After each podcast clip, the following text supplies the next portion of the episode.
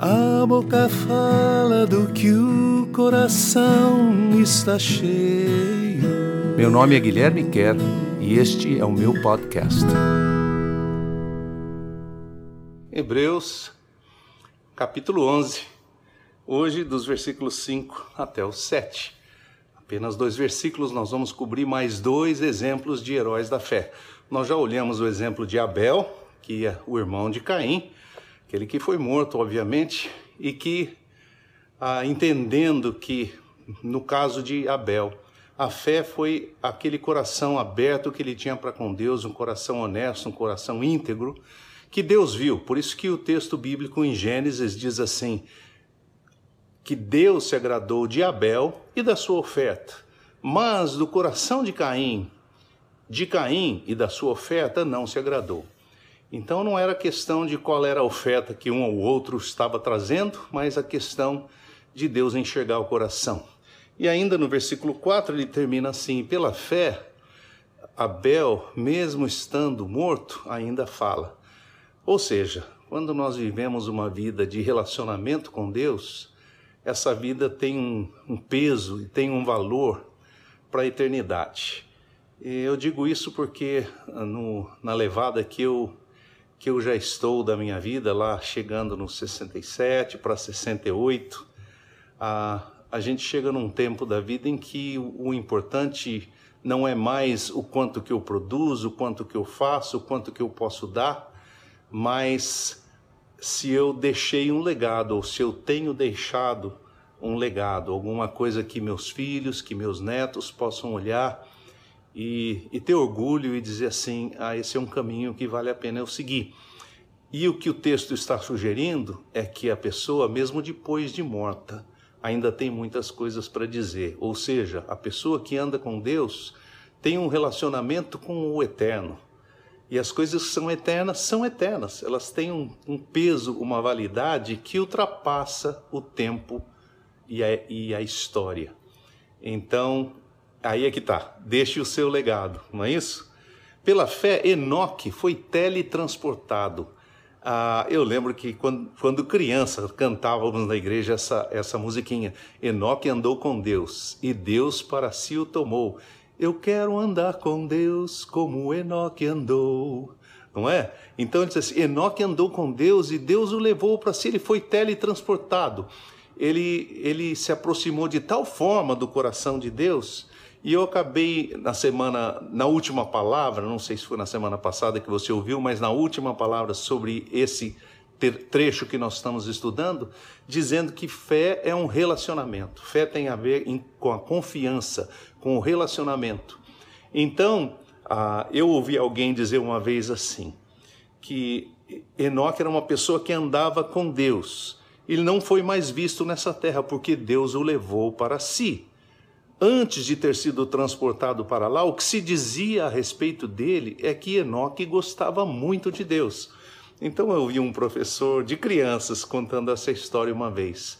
A história é simples. Enoque começou, aprendeu a andar com Deus. E Deus, então ele andava, e cada, cada vez que ele andava, ele andava mais tempo, conforme ele foi crescendo, foi ficando mais adulto, Deus chegava até a casa dele, encontrava com Enoque, eles saíam para andar. E Deus falava: Olha, eu estou indo para minha casa. E Enoque ia andando com ele até certa, par certa parte do caminho. Depois ele virava, voltava para sua casa. E por muitos anos ele fez essa caminhada com Deus, cada vez mais longa. E esse professor dizia assim para as crianças, né? Eu entre elas. Um certo dia, Enoque passou da linha de retorno, ou seja, ele passou da metade do caminho, ele chegou tão perto da casa de Deus que era mais fácil para ele ficar na casa de Deus do que voltar para chegar à sua própria casa de origem, né? Eu achei interessante. Isso não é uma história bíblica, não é uma história que eu possa garantir para você a veracidade, mas é uma maneira interessante de interpretar. Na medida em que nós vamos andando e nos acostumando e nos familiarizando com a pessoa, com Deus, com a sua casa, com as suas coisas, chega um certo momento em que a sua casa e as suas coisas têm mais valor para nós até do que a nossa casa e as nossas coisas. Eu sei que isso às vezes é um pouco muito para a nossa cabeça, Mas estou jogando aí só para você pensar no exemplo de Enoque. Enoque é aquele homem que viveu, naquela época, eles viviam muitos anos, né? na época de Adão e Eva, as pessoas viviam 500, 600, 700, 800, 900 anos. Muita gente não acredita na Bíblia por causa disso. Não sei por que não, né? Porque se, se a situação de como o mundo era ecológica e tudo mais era diferente, não há razão para pensar se havia muito menos doença, muito menos enfermidade, muito menos fatores de envelhecimento como nós temos hoje. Quem sabe isso fosse completamente possível. Enfim, seguindo, ninguém pode afirmar que gosta de Deus se não tem fé. Porque até para se aproximar de Deus é necessário ter fé. Primeiro, fé que Deus existe. E segundo, fé de que ele recompensa todos aqueles que o buscam de verdade. Então a fé também tem uma definição dupla. Primeiro, eu preciso crer que Deus existe. Isso é mais do que óbvio, né? Se eu não creio que Deus exista, como eu mencionei na última palavra, quer dizer, se eu não creio que Deus é o criador de todas as coisas, que ele existe, que ele se interessa por mim, que ele não apenas me criou, mas ele me criou com propósito, não é? então eu nunca vou me aproximar dele. Então a primeira coisa é eu crer que ele existe. Mas isso não é o mais importante, porque a, a Bíblia diz assim que o universo inteiro crê que Deus existe. Até a natureza proclama a existência de Deus num certo sentido metafórico, não é mesmo? Mas é também importante que eu acredite que ele recompensa todos aqueles que o buscam de verdade. Isso já é outra coisa.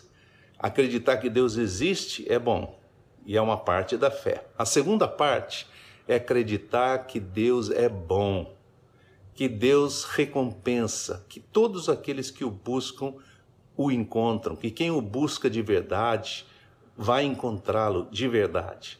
Então, essa segunda parte da fé, confiar na bondade de Deus, tá bom? Segundo, segundo exemplo de hoje. Então, o primeiro foi Enoque, né? O segundo é Noé.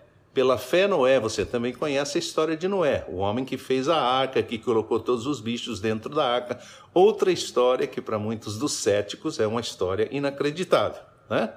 Pela fé, Noé, tendo fechado um acordo com Deus a respeito das coisas que ninguém podia ver, em temor respeitoso a Deus, construiu um barco enorme para salvar a sua família e todos os animais, um de cada tipo, como você se lembra.